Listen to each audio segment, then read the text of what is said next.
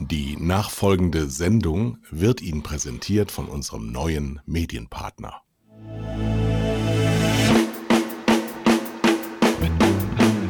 Zwei Herren mit Hund. Eine Orientierungshilfe für Medienmacher mit Kai Blasberg und Thomas Koch.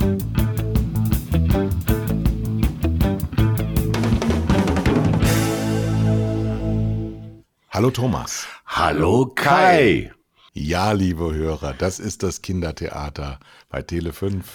Wir sind sehr, sehr glücklich und äh, Sie offensichtlich auch, denn Sie müssen ja nach dem, was Sie jetzt gerade gehört haben, denken.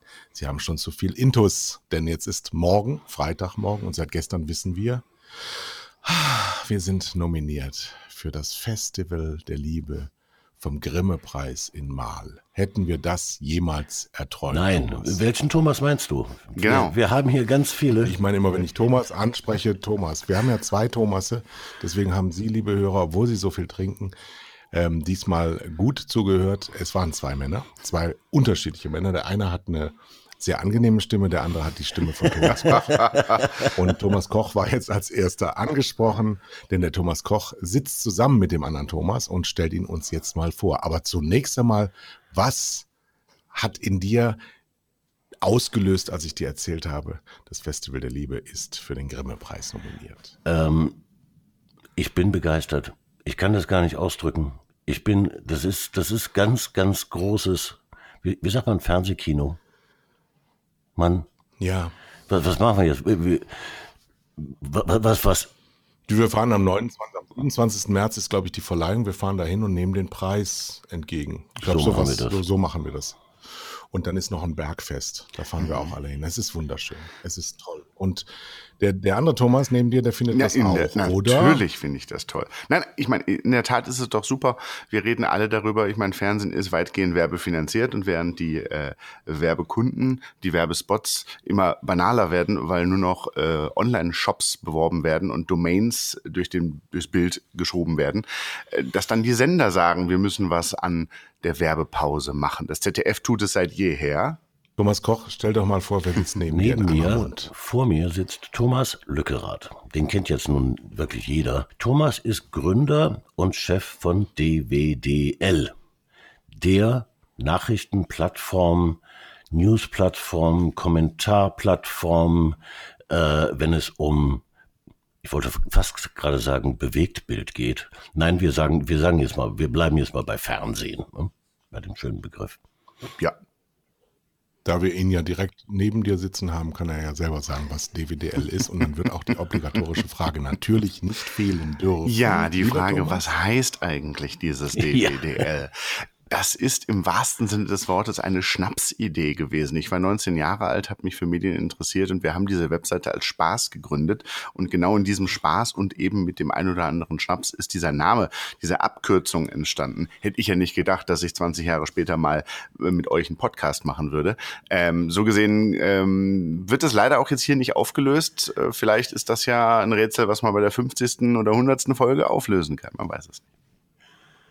Ja, wir machen ja so gerne Gewinnspiele hier. Und dafür haben wir eine E-Mail-Adresse eingerichtet, podcast.tele5.de. Schreibt uns doch, was ihr unter DWDL versteht. Was ist das Kürzel D, Dora Wilhelm, Dora Ludwig in der Originalübersetzung? So, Thomas Lückerath, warum sitzt du hier? Ich sitze hier, weil äh, ich mich freue, dass äh, euer Podcast weitergeht, dass man sich nach wie vor fast jede Woche mit euch ähm, ja auf eine Reise durch die Themen der Woche begibt, die auf der einen Seite die Branche tangieren, aber auf eure Art kommentiert werden, die mal gelassen, entspannt und mal relativ wütend ist. Äh, und diesen, diese Tonalität finde ich super. Und ich freue mich, dass ihr bei DWDL gelandet seid. Es gab mal diese schöne Gottschalk-Vorabendsendung in der ARD. Und da wurde in einem Trailer gesagt äh, über Gottschalk selbst, alles andere war nur Warm-up, jetzt kommt die Show. So würde ich es mal bezeichnen. So sieht's mit eurem Podcast bei DWDL auch aus. Boah, Thomas, den Druck spürst du das? Ja, aber ich habe noch eine, eine Überraschung bereit.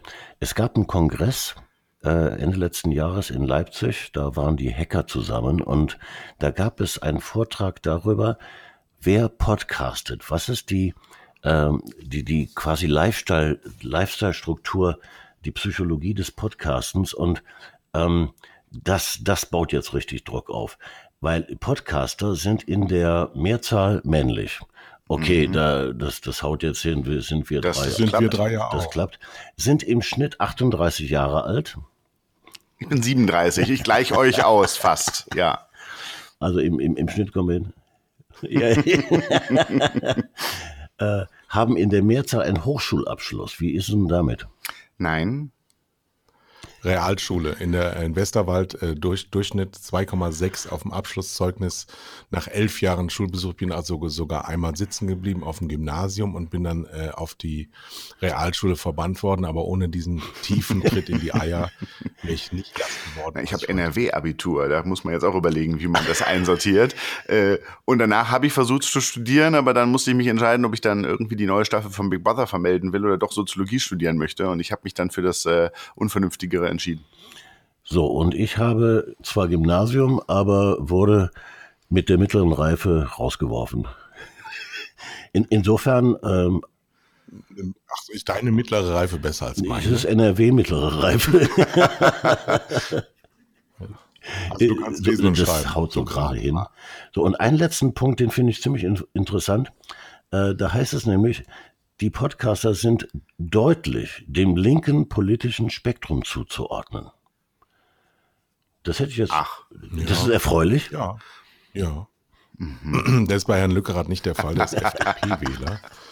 Ähm, und er ist so Na, das ist die, die Frage, was man dem Liberal vorwegsetzt. Ne? Also man kann ja sozialliberal, linksliberal ähm, sein ehrlich gesagt dieses Links-Rechts-Spektrum, außer zu wissen, dass man nicht rechts ist. Ähm, also so gesehen ist jeder links von rechts, so gesehen ist es, äh, sind wir, glaube ich, da in der Tat erfüllen wir diese, diese, dieses Profil. Ähm, ist langweilig, wenn man sagt, man ist die Mitte, ne? Wir sind links, also wir sind links. sowas ja. von links. Das ist, also ich bin, ich bin, es gibt eine Rubrik beim Spiegel in mhm. Zweifel. Ja, das ist so passend. Ähm, weil du natürlich, wenn du, wenn du ein Gehirn hast, kannst du natürlich nicht nur links sein. Auf der anderen Seite, wenn du, äh, also ich bin so ein Klassiker von unheimlich wohlhabend und immer linker werdend, je älter ich werde. So ein Salonbolschewist, also Toskana-Fraktion. Die SPD will eure Willen in, in, in, in Toskana wegnehmen, genau, ja. So, und wir haben, wir haben uns davon natürlich auch versprochen, dass wir ähm, durch so ein journalistisches Medium, wie DWDL ja irgendwann mal war oder ist, ähm, auch mehr Inhalte reinkriegen, weil wir natürlich auch gemerkt haben, wir faseln ganz schön viel, weil wir uns so gerne haben und so gerne hören und auch so Ascheimer-Stimmen haben. Aber wir versprechen uns von dir, Thomas, oder der, der, äh, du bist ja jetzt nicht jede Woche dabei, sondern äh, wirst uns ab und zu mal besuchen. Aber wir sprechen uns schon davon, dass es ein bisschen inhaltlicher wird und ein bisschen, bisschen äh, spezifischer auf die Medien geht. Aber wir sind ja ein Kommunikationspodcast. Und fangen wir doch mal, steigen wir einfach mal in das Thema ein, nämlich über das Thema Podcast, was der ähm, Thomas Koch eben gesagt hat. In Leipzig war so ein Kongress und die analysieren das. Hast du eigentlich für dieses Phänomen Podcast eine stimmige Erklärung, warum das in den letzten Jahren so aus dem Boden schießt? Nein, ehrlich gesagt nicht. Also ich glaube, es setzt per Audio fort, was das Internet möglich gemacht hat, nämlich seine, seine eigene Meinung zu, zu publizieren. Ähm, das ist ja ein Trend und dann auch zuletzt leider, wie ich finde, immer eine Gefahr geworden im Internet, weil die Freiheit, sagen zu können, was man denkt, ist keine Freiheit für Dummheit. Also das ist äh, ähm, die Gefahr sozusagen, wenn jeder sich veröffentlicht, da ist die Hemmschwelle sehr gering. Das merken wir vor allem bei Twitter und vor allem dann, wenn es besonders kurz äh, gefasst wird. Äh, Podcasts sind dann die audiovisuelle Variante. Ähm, ich glaube, ja, ich glaube, wir sind gereizt in Deutschland für, von, von Podcast, weil wir, Radio ist so ein regionales Medium. Radio, jeder in Deutschland hört zwar Radio, aber wir hören ja alle unsere regionalen Radiostationen. Kaum jemand hört ja Deutschlandfunk, ehrlicherweise. Ich höre Ehrenwert, aber die Hörerzahlen dementsprechend.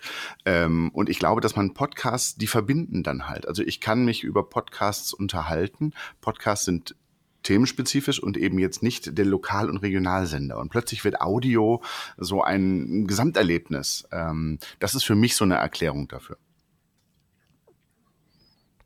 Und eine weitere Erklärung aus meiner Sicht ist, dass die Leerstellen des Tages ja. gefüllt werden. Also mhm. Also dieses Autofahren, dieses, äh, dieses S-Bahn-Fahren, dieses auf S-Bahn warten, ähm, im Büro vielleicht mal eine Stunde frei zu haben oder spazieren zu gehen in der Mittagspause und dann äh, kann man sich so seine Lieblingssachen runterziehen und es ist halt so barrierefrei, es ist so leicht. Es kommt ja noch der kommerzielle Faktor dazu, den wir in Deutschland noch nicht so erleben, aber in den, in den Vereinigten Staaten. Ähm, ich kann als Marke plötzlich über mich erzählen, hm. Ne, nehmen wir mal Dr. Oetker Pizza. Ja, die Dr. Oetkers können jetzt uns über ihre Pizza erzählen, äh, wie sie hergestellt wird, wie nachhaltig, bla bla, ähm, welche, welche Geschmacksideen die Kunden so mitbringen. Und die Leute hören. Ja, aber wer will denn sowas? Die Leute Echt, hören die Leute? dir eine halbe Stunde lang zu, während du über deine Pizza redest, ja. Ähm, ja. Weil, da hast du natürlich völlig recht, es, es füllt diese, diese Zeiten, äh, in denen ich sonst ja, Radio gehört habe. Insofern ist Podcasten ein, ein richtiger Wettbewerber fürs Radio. Ich glaube, das Einzige, was ich dem mhm. Podcast nicht zuspreche, ist eine Alternative zur aktuellen Information zu sein.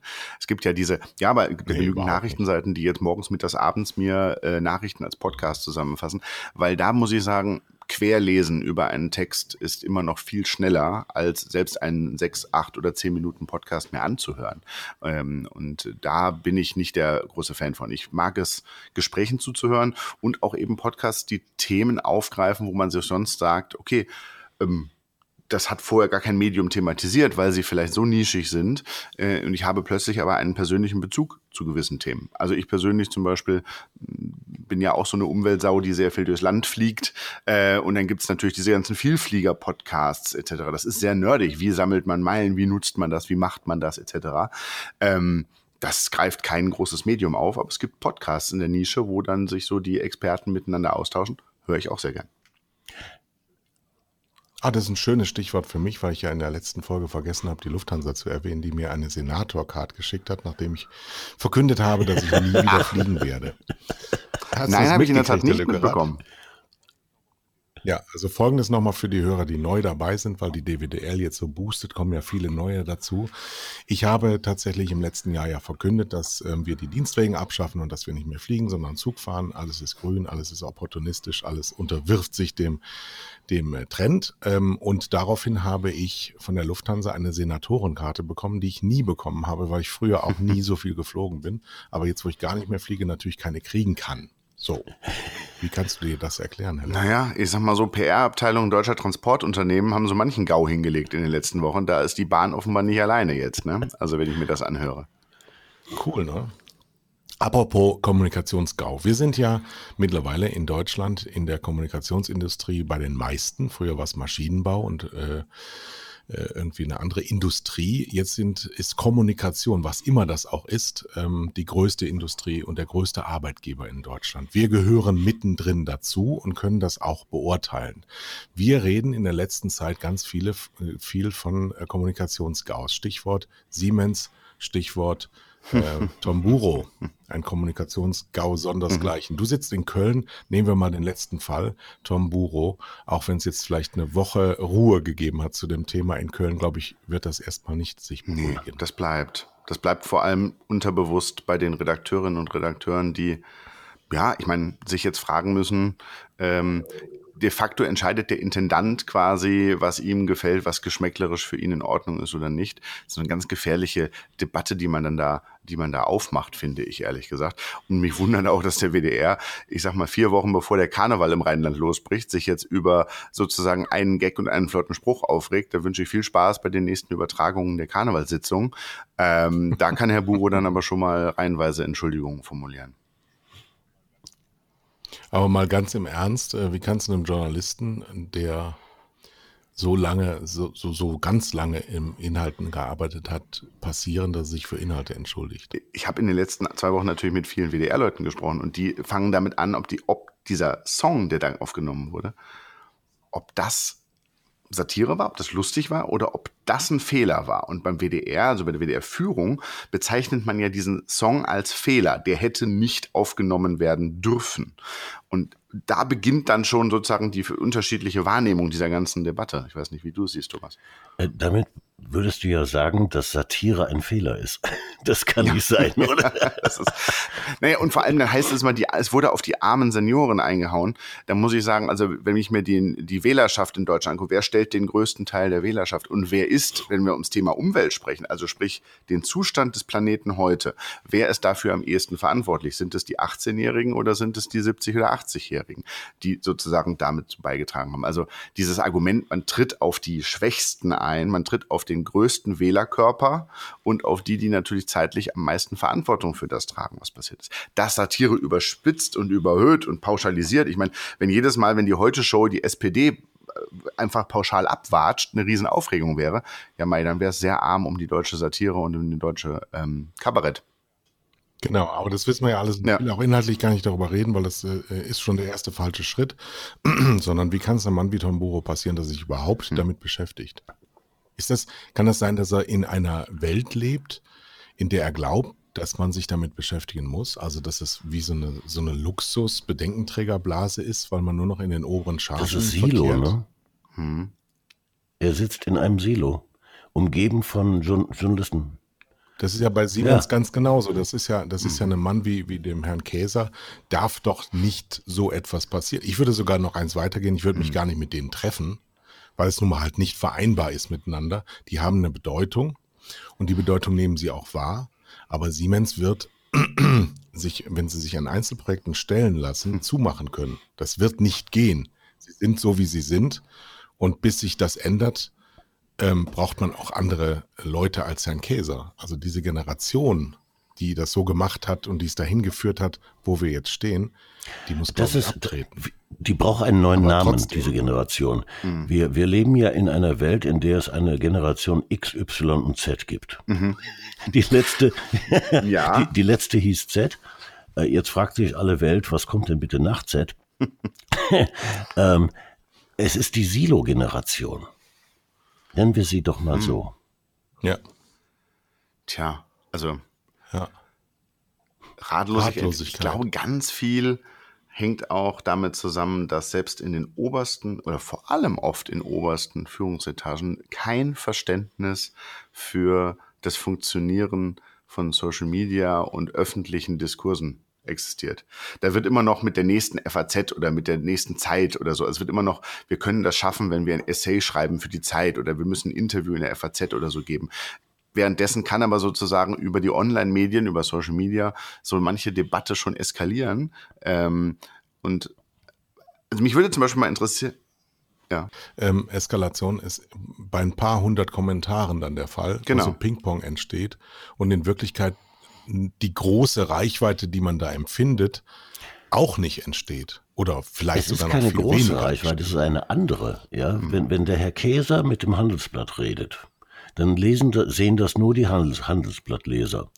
In Social Media trifft es auf eine völlig andere Gruppe von Menschen, die sich ohne zu ahnen, was da Siemens jetzt überhaupt macht oder wer Siemens ist, und die haben auch von Herrn Käser noch nie was gehört, äh, sich plötzlich äh, aufregen. Ja. Es, es, gibt verschiedene Öffentlichkeiten. Letztes Jahr hatten wir den Fall, da hat die Fernsehkritikerin Anja Rützel, die für Spiegel Online schreibt, äh, eine Kritik geschrieben über einen Auftritt von Enissa Armani, einer Komikerin ähm, die bei einem Auftritt gesagt hat, sie möchte nicht mehr Komikerin genannt werden, weil sie den Begriff so doof findet. Und dann hat Anja Rützel in ihrer Kritik halt permanent von der Komikerin Anja äh, Nissa Armani gesprochen. Und dann gab es die Öffentlichkeit. Anja Rützel schreibt für Spiegel Online. Das ist das, was wir traditionell als Öffentlichkeit sehen würden. Und dann gibt es Inissa Armani mit einer Million Followern bei Instagram. Äh, und plötzlich sozusagen, also antwortet Inessa Armani, sie fühlt sich gedisst und gemobbt und in eine Ecke gestellt von Spiegel Online und plötzlich schaukelt sich das hoch. Das eine ist die alte, klassische, von Medien hergestellte Öffentlichkeit und das andere ist so ein Fantum, aber wenn ich da natürlich Hunderttausende oder sogar eine Million erreiche, dann ist das mehr als manches Medium. Ja. Schon ähm, paar. Ja. ja. Aber natürlich mit einer ganz anderen Art der Reichweite, weil da wird ja immer nur so Herzchen vergeben und äh, das eigentlich wird ja da überhaupt nichts äh, vermittelt an Kommunikation, sondern eigentlich nur so Initialzündungen werden verteilt. Interessant. Permanent. Aber ich finde es interessant bei Anissa Armani, dass diese Selbsterkenntnis darin da, da ist. Das fand ich schon eigentlich ganz gut. So wie eine Art Selbstbezichtigung. Ich bin keine Komikerin, weil ich bin nicht lustig. Ich befürchte, sie hat es nicht so gemeint. Also so. sie würde gerne als Comedian bezeichnet werden. Ach so. Nur ja, nicht als Komikerin.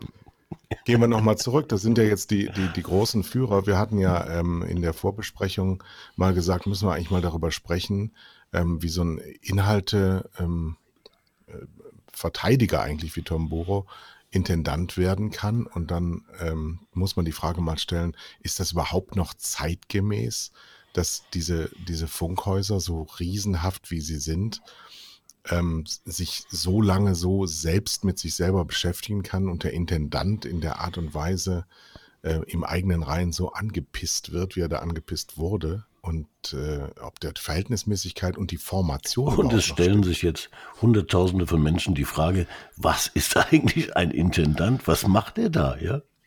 Genau, also äh, Genau, das der ja. Ich habe deine, deine Ausführungen gerade gehört und habe mir gedacht, mein Gott, das sind so viele Dimensionen dieser Frage. Äh, also ich glaube, das, das wäre die Frage nach der gesamten Rechtfertigung des öffentlich-rechtlichen Rundfunks. Ich habe mir bei Tom Burrow gedacht, ähm, falls jemand die Netflix-Serie The Crown gesehen hat und damit vielleicht ja, mal wunderbare ja. Serie.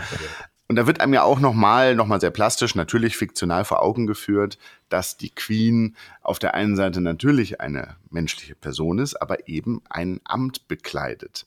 Und das witzigerweise diese Parallel, ich habe diese Staffel genau geguckt, gerade während ich dann auch diese ganze Tomburo-Aufregung kenne. Und ich habe mir gedacht, Tomburo hat sich geäußert als Privatperson, als Journalist, als das, was er denkt zu dem Thema. Ich hätte mir aber gewünscht, er hätte qua Amt gesagt, ich bin der Intendant, ich muss erstmal Rückendeckung geben und muss mir vielleicht eine etwas gehaltvollere Reaktion einfallen lassen. Man, man hätte ja zum Beispiel grundsätzlich mal über die Debattenkultur oder man hätte es sozusagen eher ansetzen können, ähm, als jetzt dieses, dieser, es gab ja so einen Anruf, wo er bei seinem Vater aus dem Krankenhaus dann in der WDR-Sendung oh. und also das war so Emotainment hoch 10, wo ich denke, nee, das ist nicht das, was ich von dem Intendanten erwarte, der erstmal ein Amt bekleidet und ähm, dem Amt entsprechend agieren sollte und nicht als Journalist Tomburo. Das ist meine Meinung. Ja, aber das ist doch lächerlich. Natürlich, wenn er sich zu Wort meldet in der Öffentlichkeit, ist er Intendant. Ja. Ich bin doch keine Privatperson. Aber so hat er es meiner Meinung nach Unsinn. gemacht. Er hat ja, einfach ja. sozusagen persönlich was gesagt. Stellen wir doch mal die Frage, was ist ein Intendant? Tja, im Grunde ja ein Ge Eigentlich nichts genau. anderes als ein Geschäftsführer. Das ist aber ja auch der Grund. Er führt die Geschicke er ist Dieses ein Geschäftsführer, genau. Ich meine, das ist ja auch der Grund, warum man fairerweise sagen muss, wann immer wir fordern, dass ARD und ZDF sich ändern müssen, dann müssen wir uns nicht an die Intendanten wenden. Die Intendanten verteidigen völlig legitim als Geschäftsführer ihre eigenen Mitarbeiterinnen und Mitarbeiter. Das ist dann immer rege ich mich mal auf, wenn die Bildzeitung populistisch gegen ARD und ZDF schießt, manchmal vielleicht mit einem gewissen wahren Kern drin, aber wir müssten die Medienpolitik ansprechen, weil ich meine, natürlich wird kein Intendant von frei, aus freien Stücken sich selbst und das eigene Haus quasi ähm, beschneiden. Das heißt ja, das sind die berühmten Frösche, Frösche wenn man die Sümpfe mhm. trockenlegen will. Die sollte ja, man das heißt, fragen. dass Kai ein Intendant ist. Ja, sowieso. Also wenn einer Intendant ist, dann ich. Ja, allem, Mensch, da wirkt der saarländische Rundfunk aber plötzlich riesig. Ja, ja, ja, ja, ja. ja. Oh, oh, das war eine Spitze. Das war eine Spitze. Das haben wir in diesem Podcast nicht so gerne, Luca, dass hier Ich komme nur gelegentlich zu Besuch. ja, also Kommunikationsdesaster, du hast ja eben auch gesagt, bei der Queen, äh, Kommunikationsdesaster haben wir auch erlebt bei dem ähm, sechsten in der Rangfolge der Thronfolge der Windsors, der plötzlich festgestellt hat, ähm, dass er ja in der Öffentlichkeit steht und da keinen Bock mehr drauf hat. Ist ja auch ein Kommunikationsdesaster. Ja, aber er hat, wenn wir eben von Ämtern gesprochen haben und von Privatpersonen, mhm. er hat beschlossen, er will Privatperson sein. Und damit klargestellt für die Öffentlichkeit, wenn er in Zukunft spricht, als was er spricht. Er wird als Privatperson sprechen und nicht als Mitglied des Genau, und deswegen hat er sich die Markenrechte seines Titels erstmal gesichert, damit er auch Socken dafür herstellen kann und er das dann eben kassiert. Und er will die Bodyguard äh, in Kanada mit äh, dabei haben, die die Windsors bezahlen, also der britische Steuerzahler. Er will die Apanage seines Vaters weiterhaben ähm, und die Frau will wahrscheinlich auch wieder als Schauspielerin arbeiten, was man bei Hofe nicht so gerne sieht. Also Ja. wasch mir den Pelz. Na, das ist nicht zu Ende gedacht. nicht nach. Vielleicht ist es auch der nötige erste Schritt. Man, ich, man, man kennt ja die Dynamik innerhalb des Königshauses jetzt nicht so gut, dass man sagen kann, vielleicht äh, muss man da so peu à peu dran gewöhnen. Ähm, ich bin gespannt. Ich meine, es gab ja schon Gerüchte, mit wem äh, die beiden dann irgendwie auch in Hollywood möglicherweise zusammenarbeiten wollen. Ähm, es klingt so unwirklich fast, ne? Irgendwie ein bisschen, dass man sagt, Wem? hm? Mit wem? Es gab Mit wem? Berichte in den amerikanischen Branchendiensten, dass Meghan Markle mit Disney über einen Vertrag spricht. Mhm.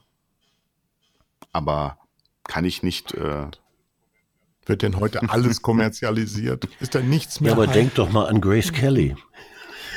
Ich meine, da ist eine Schauspielerin verloren gegangen.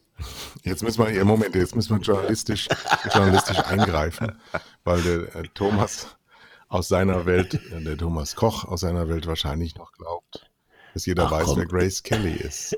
Wenn Sie nicht wissen, wer Grace Kelly ist, schreiben Sie uns eine Postkarte. eine Postkarte, genau. So, Kommunikationsdesaster. Unser Thema heute, Kommunikationsdesaster, ähm, ist ja auch äh, die Bildzeitung. Und zwar deren Ansinnen und deren ähm, Chefredakteur, der sich verbreitet hat in einem E-Mail an seine Mitarbeiter, das dann letzte Woche in Horizont zu lesen war. Ähm, das ist ja auch fürchterlich, was da passiert. Ach, die Bildzeitung, die ist, äh, die ist fast am Ende. Also die, die, die Auflagenentwicklung, die ist so deutlich, dass man vorhersagen kann, wann die auf den Boden schlägt, bei Null. Insofern ähm, müssen wir uns da nicht lange Gedanken drüber machen. Ja. Die, Also, die ist endlich. Ich meine, online haben sie zwar natürlich eine Reichweite, die sich aufbaut, aber da ich bin, ich bin ganz bei dir, Thomas. Ähm, online sind sie eine von sehr, sehr vielen Plattformen. Ähm, sie hatten oder sie haben noch, muss man ja sagen, dann diese Dominanz, den Boulevard am Kiosk zu, zu äh, dominieren, zu, zu bestimmen. Aber das lässt nach. Und ich glaube, da merkt man auch die Gereiztheit und den Versuch, durch immer stärkere Positionierung, oft auch gerne mal innerhalb von Monaten mit 180 Grad Kehrtwende, ähm, Stimmung zu erzeugen. Habt ihr das gelesen, diese E-Mail an die Mitarbeiter? Und zwar ähm, ist es das, das muss man, muss man gelesen haben, deswegen ist es jetzt schwierig darzustellen, aber es ist so ein, ein Rückgriff auf die Vergangenheit, als, als würde äh, Peter Böhnisch sprechen. Ja? Und Peter Böhnisch wandelt sich dann über Kai Diekmann in den jetzigen Chefredakteur und erklärt aus den Markenwerten der Bildzeitung der Vergangenheit, das auf jeden Fall stattfindende Riesenerfolg in die Zukunft ähm, anhand von diesem geplanten Projekt Bild TV. Herr Lückerath, da Von Bild TV gehört schon. natürlich. Ich frage mich die ganze Zeit, wie lange sich Axel Springer dann noch den Nachrichtensender Welt gönnen möchte, weil wenn sie unbedingt Fernsehen machen möchten und populistisch machen möchten, könnten sie ihren eigenen Sender einfach ähm, rebranden äh, und haben sozusagen schon einen, einen Sender on air. Ähm, es ist interessant, wir haben Nachrichtenfernsehen in Deutschland seit, seit 20 Jahren, seit NTV auf Sendung ist, seit ja, 25 Jahren. Mhm, ja. Ähm, aber NTV und damals N24 haben sich ja immer gegen amerikanische Versionen von Nachrichtensendern entschieden. Also während ja in Amerika quasi die Hälfte des Programms mit Meinungstalk gemacht wird. Also sprich im Grunde, jede politische Richtung wird mit einem entsprechenden Host und sehr viel Meinung bedient. Nicht nur bei Fox News, da haben dann andere CNN und MSNBC auch drauf reagiert. Äh, nur mit Leuten, die, sagen wir mal, der Mehrheit äh, vielleicht eher entsprechen als die, die ähm, sehr rechten und sehr populistischen Fox News-Leute. Das gab es bei uns ja nie. Also Nachrichtenfernsehen war tatsächlich immer sehr, sehr strikt Nachrichten. Ähm, und jetzt, 25 Jahre später, ausgerechnet in einer Zeit, in der wir im Netz schon so viel Polarisierung erleben, will die Bild jetzt noch das nächste Feuerzeug äh, oder die nächste ähm, Streichholz anzünden und äh, Populismus ins Nachrichtenfernsehen bringen. Ich, Und, und vor allen. Dingen Meinung. Ne? und Meinung, Ja, klar. ja, ja, ja, Das, das ist echt Meinung. Das wird, äh, Aber hat das, hat das Aus, Aussicht auf Erfolg? also Ja, weil ich würde mal sagen, in den USA äh, klappt das und wir erleben diese aufgehitzte Debatte auch in Deutschland. Das Einzige, wo ich mich frage, ist, ob man dafür einen linearen Fernsehsender braucht, weil heutzutage, wenn man sagt, da startet ein Fernsehsender. Sie wollen, also Sie wollen da äh, mobile werden und äh, User-Generated Content eben sehr stark aggregieren, aber ich als Fernsehmensch seit 30 Jahren äh, im Betrieb weiß, wie lang 24 Stunden sind. Und das kommt immer wieder, das ist ganz gnadenlos. Jede Minute, die verläuft, wird verfolgt von einer weiteren Minute, die kommt. Und du musst das füllen. Und das kannst du eigentlich nur, weil die Nachrichtensender, die wir hier in Deutschland haben, das sind ja vor, formal gesehen auch keine Nachrichtensender, weil die über weiteste Programmstrecken gar keine Nachrichten machen. Weil Nachrichten herzustellen ist das mit Abstand teuerste, was du überhaupt nur machen kannst, weil du riesige Mengen an Menschen brauchst, die das Ganze aggregieren. Also wenn du es nicht wirklich komplett offene Hose machen willst, also kuratiert wird, zusammengestellt wird und äh, dann eben auch ge gewertet wird und auch in einem, in einem Rezeptionsverhalten, das ja gelernt ist, äh, anzubieten mit Bildern, die du ähm, akzeptieren kannst und das im ältesten Volk der Erde nach Monaco und Japan. Das heißt also Menschen, die eigentlich doch mehr unterwegs sind und nicht wie ich mein Handy zu Hause liegen lassen und mit den Schultern zucken und sagen, ist halt so ähm, sondern äh, Leute bedienen, die den ganzen Tag mobile sind und dann äh, und, und auch in der Vergangenheit haben wir festgestellt, die, wenn die Nachrichtensender mal große Peaks hatten in den Reichweiten, dann immer bei Katastrophen. Klar. Also ein Zugunglück oder ein Erdbeben oder sonst irgendwas, wo die dann nach oben schießen. Und dann stelle ich mir schon vor, wie dann irgendwie Studio-based jemand da sitzt von der Bildzeitung und dann irgend so ein User interviewt am Handy, ähm, was der wohl sagt zu dem, was da gerade in Italien die Erde gebebt hat und das dann 25 Stunden hintereinander. Ich glaube, das geht total in die Hose. Und ich glaube auch nicht, dass das. das ist an, an, der, an der Frage stellt sich das aber. Ähm, User-Generated Content. Ähm, das kann durchaus funktionieren. Ich hoffe, es funktioniert nicht, weil es einfach völlig uninteressant sein wird. Weil der Deutsche konsumiert Nachrichten seit, äh, seit Jahrzehnten und hat sich auch, das ist ja ein Ritual, ja. Ähm, Meinungen sind völlig okay, denke ich mal. Aber User-Generated Content, das zum, zum, zur, zur Grundlage im Grunde genommen zu machen des Senders, daran wird das sich äh, entscheiden. Aber das machen doch jetzt mittlerweile die deutschen Nachrichtensender, die es gibt, schon. Also wenn immer eine Katastrophe ist, sie versuchen quasi Handyvideos zu bekommen. Sie schalten plötzlich nicht mehr zu Korrespondentinnen und Korrespondenten, weil es die unter Umständen gar nicht gibt, sondern zu irgendwelchen Leuten, die gerade per Zufall vor Ort sind und irgendwas erzählen, was sie gerade sehen. Ähm, da wird dann erschreckend oft auch nicht berücksichtigt, dass solche Leute natürlich, ich sage jetzt mal vor Ort, nicht den Überblick haben, geschockt sind, übertrieben reagieren oder, oder etwas sozusagen etwas ähm, größer formulieren, die, die Katastrophen, als sie vielleicht sind, weil sie einfach äh, begeistert, schrägstrich schockiert, schrägstrich äh, äh, ja, äh, aufgewühlt, aufgewühlt sind. sind. So. Also ich glaube, das, das gibt's schon. Ähm, da, da haben sich quasi die bisherigen Nachrichtensender schon angenähert, vom seriösen Journalismus hin zu besorgt mir irgendein Material. Dann gibt es zwar jetzt diese Erkenntnis, dass man sagt, ja, man muss sich verpflichten, gewisse Dinge nicht zu zeigen oder so, aber ehrlicherweise in so Situationen, in so Breaking News Situationen machen es dann doch wieder alle. Ich glaube, wir müssen uns in drei, vier Jahren entschuldigen ja. bei N24 und NTV oder bei Welt und NTV dafür, dass wir sie immer äh, ein bisschen äh, sozusagen niedergemacht haben dafür, dass sie sehr viele Dokus zeigen. Kai, du sagtest es ja gerade, Nachrichten ist teuer, deswegen, also viele Nachrichten gibt's da nicht. Das heißt, es gibt ein bisschen Nachrichten und sehr viel Doku. Darüber macht sich die Branche sehr oft lustig, dass diese ja nur Dokus zeigen. Und wenn wir jetzt Bild TV bekommen und diese Dokus durch Meinungsmacher und durch Populismus ersetzt wird, vielleicht kommen wir in fünf Jahren, dass wir sagen, ah, hätten wir doch lieber die ganzen Dokus behalten. Na, ich sehe es ich sehe es auch als, als nicht nur als Inhalte-Mann, sondern auch als Kaufmann kritisch, weil die Monetarisierung dieser Geschichten gerade bei Lean-Forward-Medien ähm, wird ja immer schwieriger, weil, weil die, die Werbung, die dort geschaltet werden sollte, die wirkt ja gar nicht, weil du ja keine Werbung sehen willst, sondern das Ereignis. Und natürlich viele qualitätsbezogene Konzerne auch eben nicht nur nach Klicks und Reichweiten kaufen, sondern eben auch nach Umfeldern. Und wenn da gerade Leichenteile durch die Gegend liegen, dann weiß ich jetzt nicht, ob da Edeka Das ist für, für, für viele also werbende Unternehmen ein absolutes No-Go, sich der Gefahr auszusetzen, in ein solches mhm. Umfeld zu geraten, ja. Wobei ich mich sehr gut erinnern kann, ich werde wahrscheinlich in meinem Leben, da ich kein Auto fahre, nie eine Garage brauchen und dementsprechend auch kein Garagentor. Aber ich erinnere mich, dass äh, NTV, ich glaube, der Sport oder das Wetter wurde jahrelang, wenn nicht Jahrzehnte, von Novo Ferm irgendwie, glaube ich. Entweder bringe ich jetzt was durcheinander, aber ich glaube, es gibt einen Garagentorhersteller, der heißt Novo Ferm.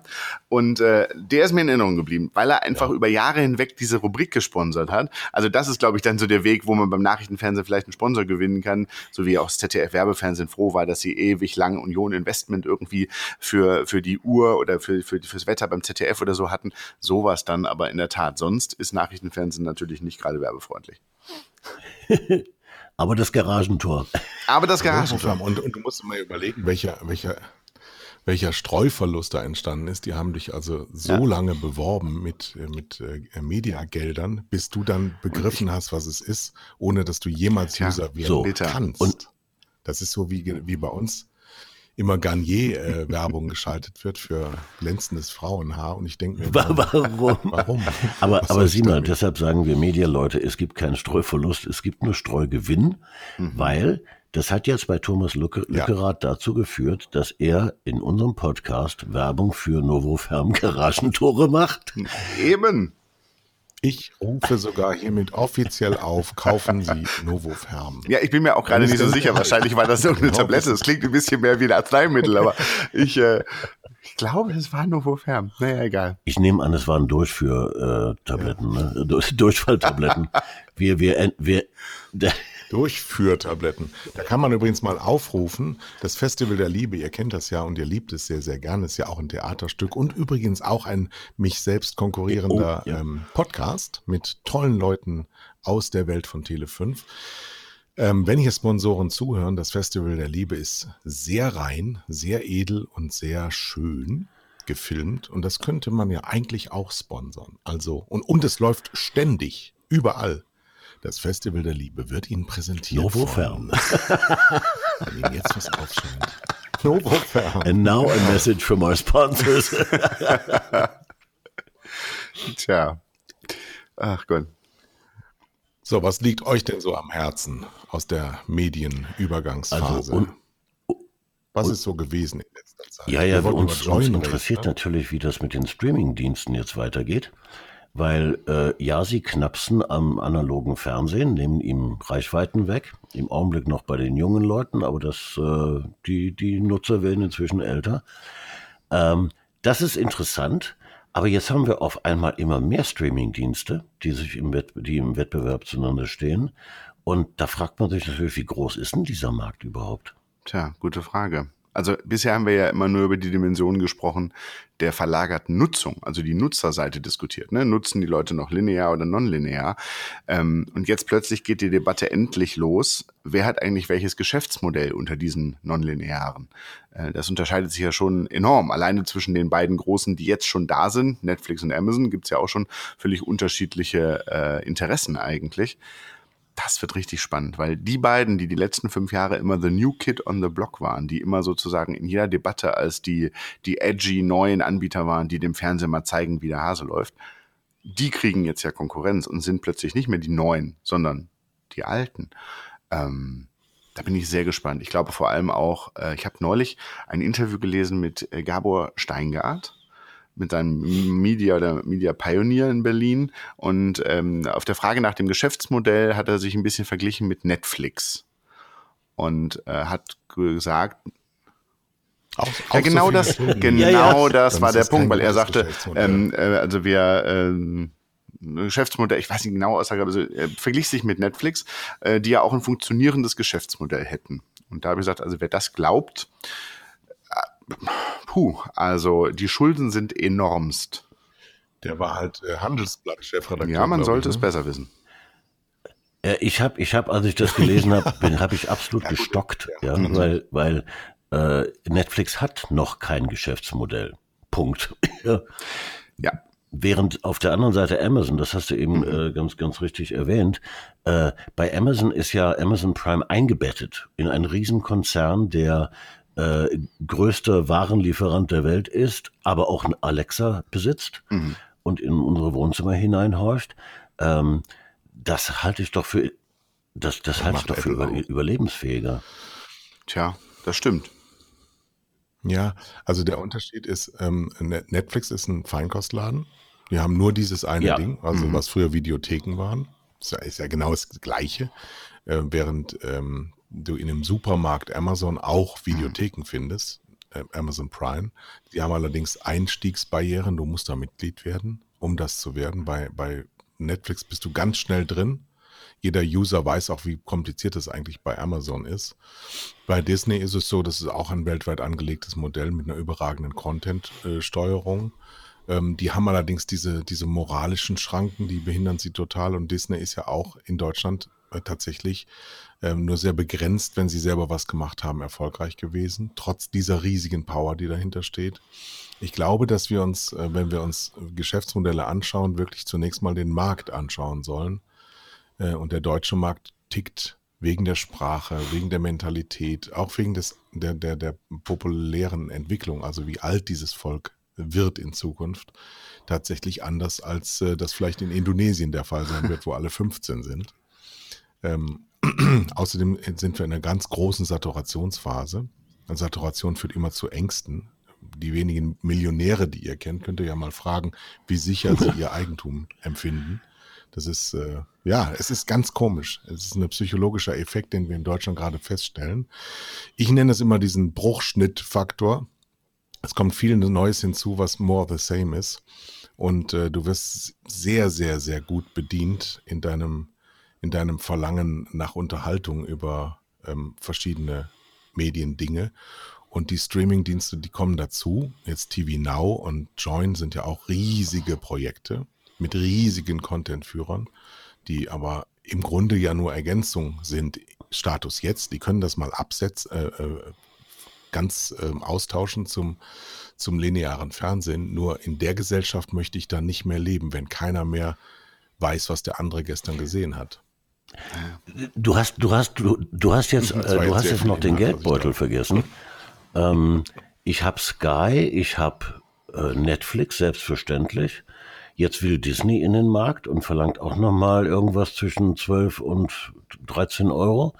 Äh, das ist ja auch endlich. Ich meine, der, der Grund, warum Sky sich so schwer getan hat am Anfang in Deutschland, war ein, ein immer wieder äh, erwähnter Grund, Deutschland hat das beste lineare Fernsehen äh, der Welt. Und deshalb tun sich diese, ja, Ja, aber fragen wir mal den Fachmann hier. Wir sind ja nur Meinungsträger, aber der, der sich beruflich damit auseinandersetzt. Welches Modell wird sich denn durchsetzen? Also diese Betrachtung, dass der deutsche Markt anders ist als andere, grundsätzlich eine vollkommen richtige Aussage, weil äh, kein Markt gleicht dem anderen. Aber ich würde die die äh, Beruhigung, die Beruhigungspille würde ich äh, würde ich ganz schnell in den Mülleimer werfen, zu sagen, ähm, der deutsche Markt tickt anders, deswegen wird Streaming bei uns nicht so relevant sein wie woanders. Ähm, Streaming ist sehr relevant äh, geworden und äh, wird auch bei der Generation über 50 immer relevanter. Also wenn Amazon sagt, am liebsten hätten sie den Bergdoktor und das Traumschiff, dann glaube ich ihnen das, weil äh, die junge Zielgruppe, die kennt Amazon, Netflix und das ganze Angebot. Aber es gibt eben diesen großen Batzen, ähm, der mittler, also der 50-Jährige heute ist ja ein anderer 50-Jähriger als vor 20 Jahren, auch so ein Plattitüde natürlich. Das heißt, die Ja. kann ich gut erreichen. Ähm, Nee, deswegen, es ist schon ein Massenphänomen. Äh, Wie viele Streamingdienste wir abonnieren können, gute Frage. Momentan sind sie ja fast alle noch monatlich kündbar. Finde ich auch interessant für so ein Subscription-Modell, weil früher hätte man gesagt, naja, also was ist denn das für ein Abo, das ich jeden Monat kündigen kann? Also so wären Zeitungsverlage aber nicht zu ihrem Vermögen gekommen in den vergangenen Jahrzehnten. Ähm, natürlich dementsprechend die Frage, wie lange kann Sky sich das noch leisten? Wie lange wollen wirklich Menschen sehr viel Geld und für 24 Monate bezahlen, wenn alle anderen sagen, kommt doch, wann ihr wollt, geht doch, wann ihr wollt? Ich denke mir jedes Mal auf die Frage, wie viele Streamingdienste brauchen wir? Es fragt ja auch keiner, wie viele Buchverlage brauchen wir. Also mal hat der eine Buchverlag ein gutes Buch, mal hat der andere ein gutes Buch. Mal bin ich da, mal bin ich dort. Äh, So ist es beim Serienkonsum auch schon. Wir alle können uns über Serien unterhalten ähm, und sagen, das ist eine mega gute Serie und dann treffen wir andere Leute, die haben von der Serie noch nie was gehört. So ist es mit Büchern auch. Was ein, was ein Bestseller ist, heißt noch lange nicht, dass die Mehrheit der Deutschen es gelesen hat. So ist es beim Serienmarkt und so ist es jetzt auch hinter den Kulissen beim Streamingmarkt. Ähm, TV Now und Join finde ich ein bisschen, wie soll ich sagen, das sind die vorsichtigen Versuche der, der großen Sendergruppen mitzumischen, aber sie, sie trauen sich immer noch nicht zu springen, weil sie im Wesentlichen ja ihre bestehenden Programme einfach nur transportieren und so hier und da mal was Neues machen. Es ist kein eigenständiges Angebot. Da hat Pro7 Sat1 leider vor, ach Gott, 13 Jahren Maxdome gestartet, aber dann nichts draus gemacht. Weil Wieso man sich nicht? da noch sicher war, dass das Kerngeschäft brummt und man gesagt hat, wenn ich neue Serien aus Hollywood gekauft habe, dann galt immer das Mantra, erst im Free TV und wenn es da gelaufen ist, dann kann es irgendwo anders ausgewertet werden. Und äh, mittlerweile merkt man jetzt ja, und das ist immerhin 13 Jahre später, die Erkenntnis zum Beispiel bei TV Now, bei der Mediengruppe RTL, alles zuerst bei TV Now und dann gucken wir mal, bei welchem Sender wir es zeigen. Äh, und diese, das klingt so banal, aber im Kopf dieser, dieser Fernsehmacher, diesen Umschaltmechanismus wirklich auszulösen, das hat viel zu lang gedauert. Das bedeutet doch, dass wir bald eine Plattform erleben werden, die mir verschiedene Abos ermöglicht. Oder das Hin- und Her-Switchen. Das heißt, ich kaufe für meinetwegen 30 Euro bei der Plattform einen Monat und die bietet mir dann ein bisschen Sky und ein bisschen äh, Amazon und ein bisschen Netflix. Das wäre ja dann die Zukunft. In die Richtung geht zum Beispiel Apple TV. Also nicht das Gerät, sondern die App. Da kann ich, so wie es Amazon auch macht, mit diesen Amazon Channels, ich kann quasi über Apple oder eben über Amazon andere Anbieter abonnieren. Eigentlich sehr kundenfreundlich, weil ich eine Station habe, wo ich Abos kündigen kann und abonnieren kann. Also ich habe nicht dieses klassische, ich vergesse, wann ich kündigen muss und wo ich überhaupt hinschreiben muss oder so, sondern ich habe eine Zentrale, die diese verschiedenen Abos bündelt. Ähm, da würde gerne Apple hinkommen, natürlich zögern, also Netflix und Amazon, natürlich lassen die sich nicht über Apple abonnieren. Das muss man dann schon noch einzeln machen bisher. Das wird sicherlich das große Geschäft sein, da bin ich ganz deiner Meinung. Wer bündelt diese x-fachen äh, Streaming-Dienste und wer gibt mir den Überblick? Und wie sieht dann das Geschäftsmodell der Streamingdienste aus? Ja? Weil dann zeigt sich ja wieder, dass gar doch nicht Platz ist für alle. Tja, und vor allem, wann entdecken die beiden großen Streaming-Dienste, ich nenne jetzt mal Amazon und Netflix, wann entdecken die eigentlich die Werbung für sich? Ne? Ah, Das kommt. Da bin ich mir auch sicher. Und zwar kommt das über verschiedene Abo-Modelle, glaube ich. Das heißt, ich werde ein werbefreies Abo haben, das wird aber teurer sein als heute, so 15 Euro. Und ich werde eins mit Werbung haben, das wird billiger sein als das von, von heute.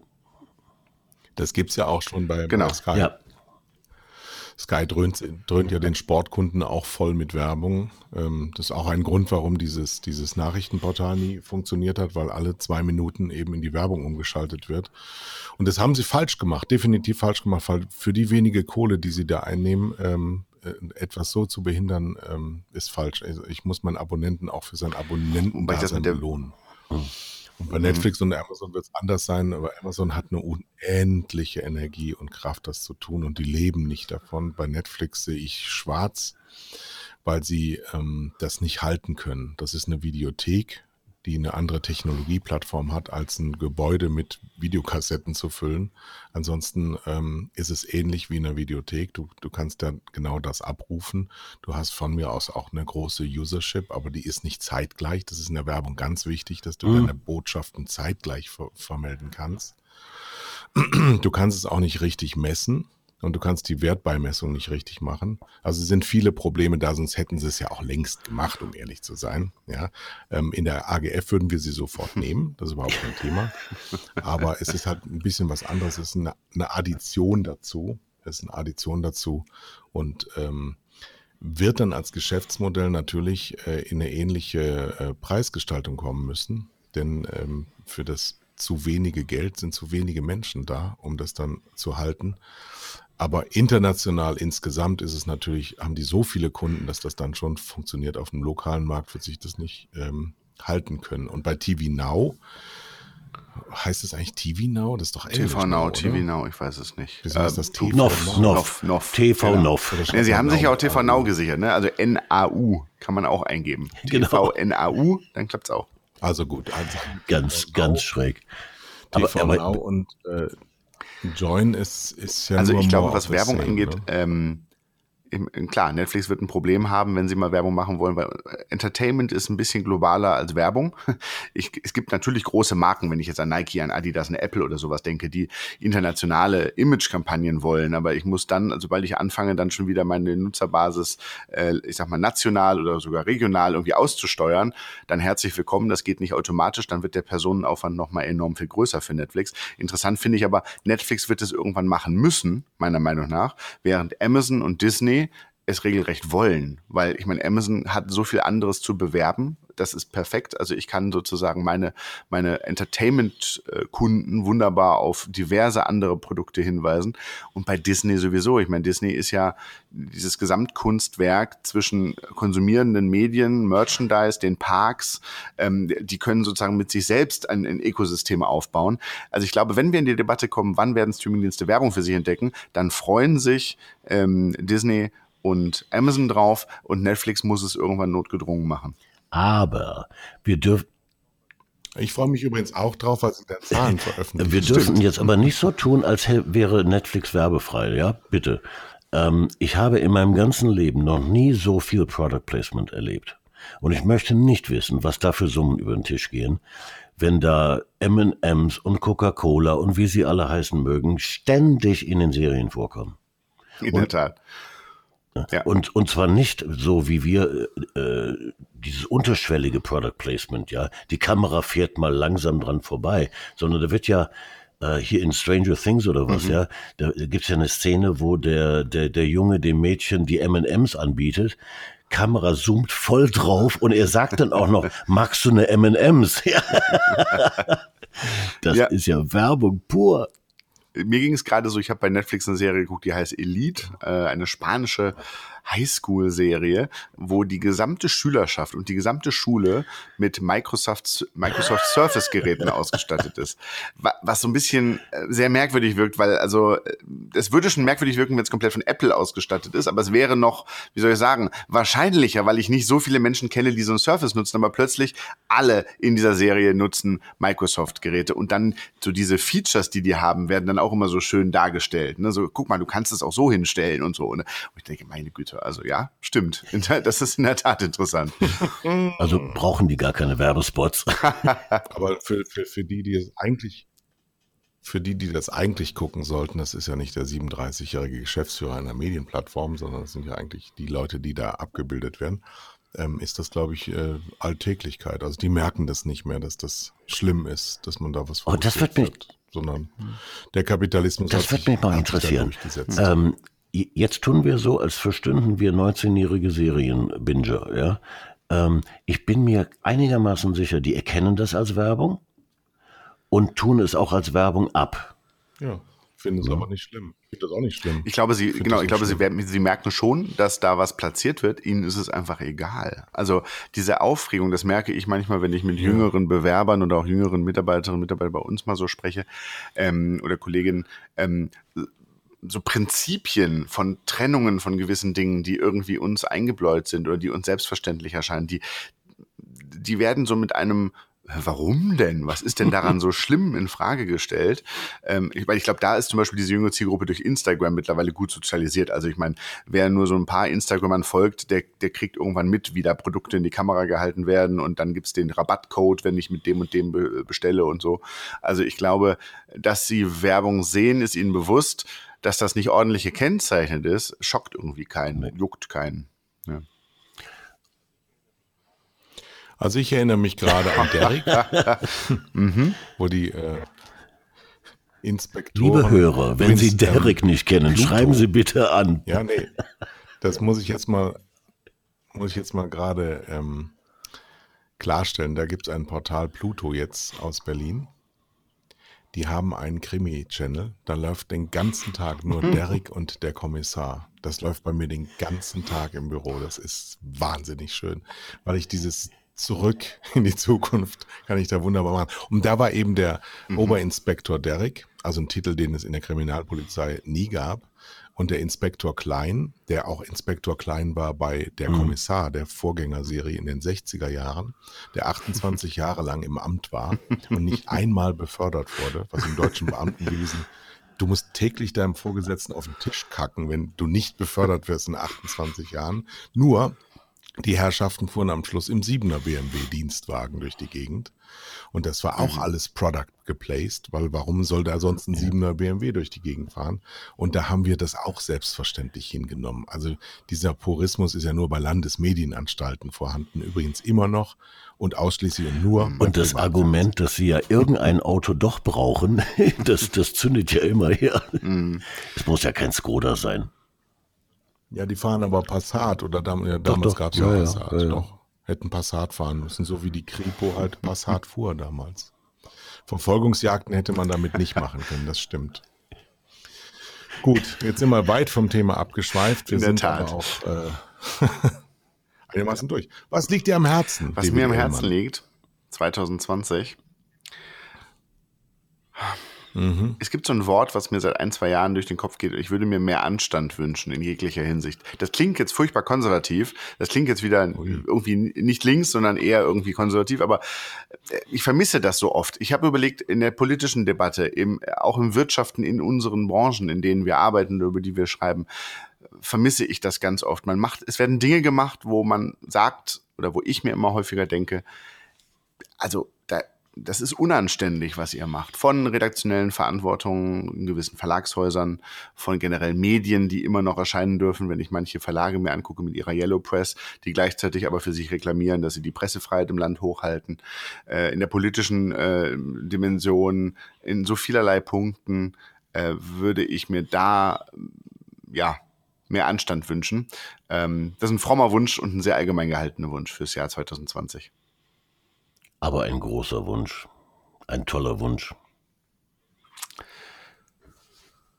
Ja, hat auch übrigens noch nie jemandem wehgetan, wenn das ja, dem einen oder anderen Geschäftsmodell vielleicht. Das schon. Dem einen oder anderen Geschäftsmodell. Also auch im Fernsehen, wenn ich zurückdenke an die Jahre, in denen wir intensiv über neuen Live berichtet haben, diesen Call-In-Sender von Pro7 Sat1, ähm, darf man eigentlich auch nicht drüber nachdenken, dass das damals quasi über Jahre hinweg gut ging, wie da das Publikum regelrecht hinters Licht geführt wurde und äh, des Geldes beraubt wurde und wurde doch von einer Branche regelmäßig äh, gut geheißen. Mich wundert, dass die Printbranche, wenn man sich da trifft bei den großen Gipfeln der Printbranche, dass da keiner das Bewusstsein hat, ein schwarzes Schaf mal anzusprechen oder einfach, also es wird einfach hingenommen. Es wird, es wird, wo ist das Korrektiv? Bei Neuen Live haben sich alle drüber aufgeregt. Da gab's, da gab's Watchblocks.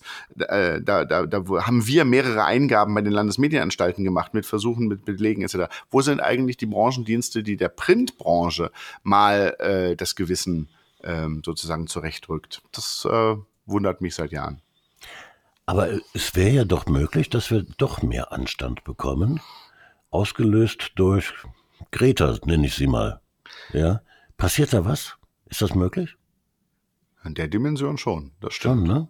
neues Bewusstsein. Also Anstand ja. weiß ich nicht, aber das Bewusstsein. Also ich glaube, dass manche ja. Menschen deswegen ihr Leben noch nicht ändern, aber dass sie ihnen bewusst ist, dass sie sich vielleicht dafür rechtfertigen müssen oder dass sie damit rechnen müssen, dass jemand mal fragt, warum man denn jetzt dies oder das gemacht hat. Das ist schon vielleicht ganz gut. Ähm, gilt halt nicht nur in Umweltfragen. Das ist, müsste nein, nein, darüber hinausgehen. Anstand generell. Ja. Das wäre ja dann schon ein Grund, sich auf das Jahr 2020 zu freuen. Und auf mehr Folgen dieses Podcasts. Unser Sponsor, er macht mit. Jetzt müssen wir erstmal gucken, dass wir diesen Grimme-Preis gewinnen. Das Festival der Liebe, liebe Leute, ist nominiert für den Grimme-Preis in der Kategorie Unterhaltung. Das freut mich als Schöpfer dieses Dings ganz besonders, ganz, ganz toll. Und einen lieben Gruß an Friedrich Lichtenstein und seine tolle Crew und an Tobi Klose, Regisseur und Produzent. Und ach, es ist alles so wunderbar. Ich freue mich. Ich fange jetzt an zu weinen. Ich ziehe mich jetzt zurück. Ich gehe jetzt mit Thomas Deisenberger essen. Hm der dann, ja, ja, auch ein Thomas, auch ein Thomas. Und ähm, ja, ja, ja. Und es ist eigentlich herrlich mit euch. Also Thomas Lückerath, wann immer du willst, du bist herzlich Dank. eingeladen. Wir haben äh, nächste Woche schon wieder nächsten Aufzeichnung. Dann kommt Guido Modenbach. Ja, da haben wir mal ganz tief fachliche, ins fachliche Regal gegriffen. Da geht es um Fernsehforschung im weitesten Sinne. Ist auch ein interessantes Thema. Also, liebe Hörer, in 2020 werdet ihr klüger als in 2019 durch diesen Podcast. Wir haben uns ein bisschen mehr Inhalte geschaffen und es wird uns allen gut tun. Ach, auch damit kann ich doch leben. Hör mal. Hör mal. Hör mal. Ey, hör mal. So. So, und äh, noch einen schönen Gruß von unseren äh, Frischvermählten. Da gibt's auch Zuwachs. Ähm, die Stammhörer dieses Podcasts wissen ja, dass ich mich empört habe darüber, dass äh, kurz vor der Hochzeit der Hunde oder Verlobung, wir wissen bis heute nicht, was da stattgefunden hat, Sir Mortimer, ein Basset, ähm, Basset Hound, was ist das, ein Basset Hound. Äh, und meiner Springer Spaniel Schönheit und ausgezeichneten Championess Tante Else. Eine ähm, ja, Hochzeit stattgefunden hat und mir wurde mitgeteilt, dass der Gatte kastriert ist. Ja, kann passieren. Daraufhin habe ich agiert, daraufhin habe ich agiert und ähm, habe einen Sohn meiner Tante Else ausfindig gemacht im Norden von Berlin und der kommt jetzt in die Familie dazu. Das heißt, der beste Town kann sich darauf einstellen, dass er ein von ihm nicht gezeugtes Kind Ah, das macht er, das macht er, auf jeden Fall. Der heißt Alvin Ein übrigens. schöner Name. Alvin. Alvin und ist vom Balkan. Der Ja, Name. ja, genau. Ja. Ja. Also entweder Winnie oder Chipmunks. Ja. Alvin und Tante Else. So, schönen Gruß an Sir Mortimer, schönen Gruß an die Thomasse in äh, der Nähe von Düsseldorf, schönen Gruß an meine Crew hier im Studio, schönen Gruß bei herrlichstem Sonnenschein. Die Filmwoche ist in München. Ich grüße überhaupt alle. Bald ist hier Oskar Röhler und Sarah Lisa Wollm kommt, Vollm kommt und äh, Friedrich Lichtenstein hat sein Kommen angekündigt. Also ganz, ganz, ganz, ganz, ganz viel. Und ich weiß gar nicht, wie ich meinen eigentlichen Job noch hinkriegen soll, weil ich nur Podcast Und wir sagen jetzt gemeinsam Tschüss, Tschüss, Kai.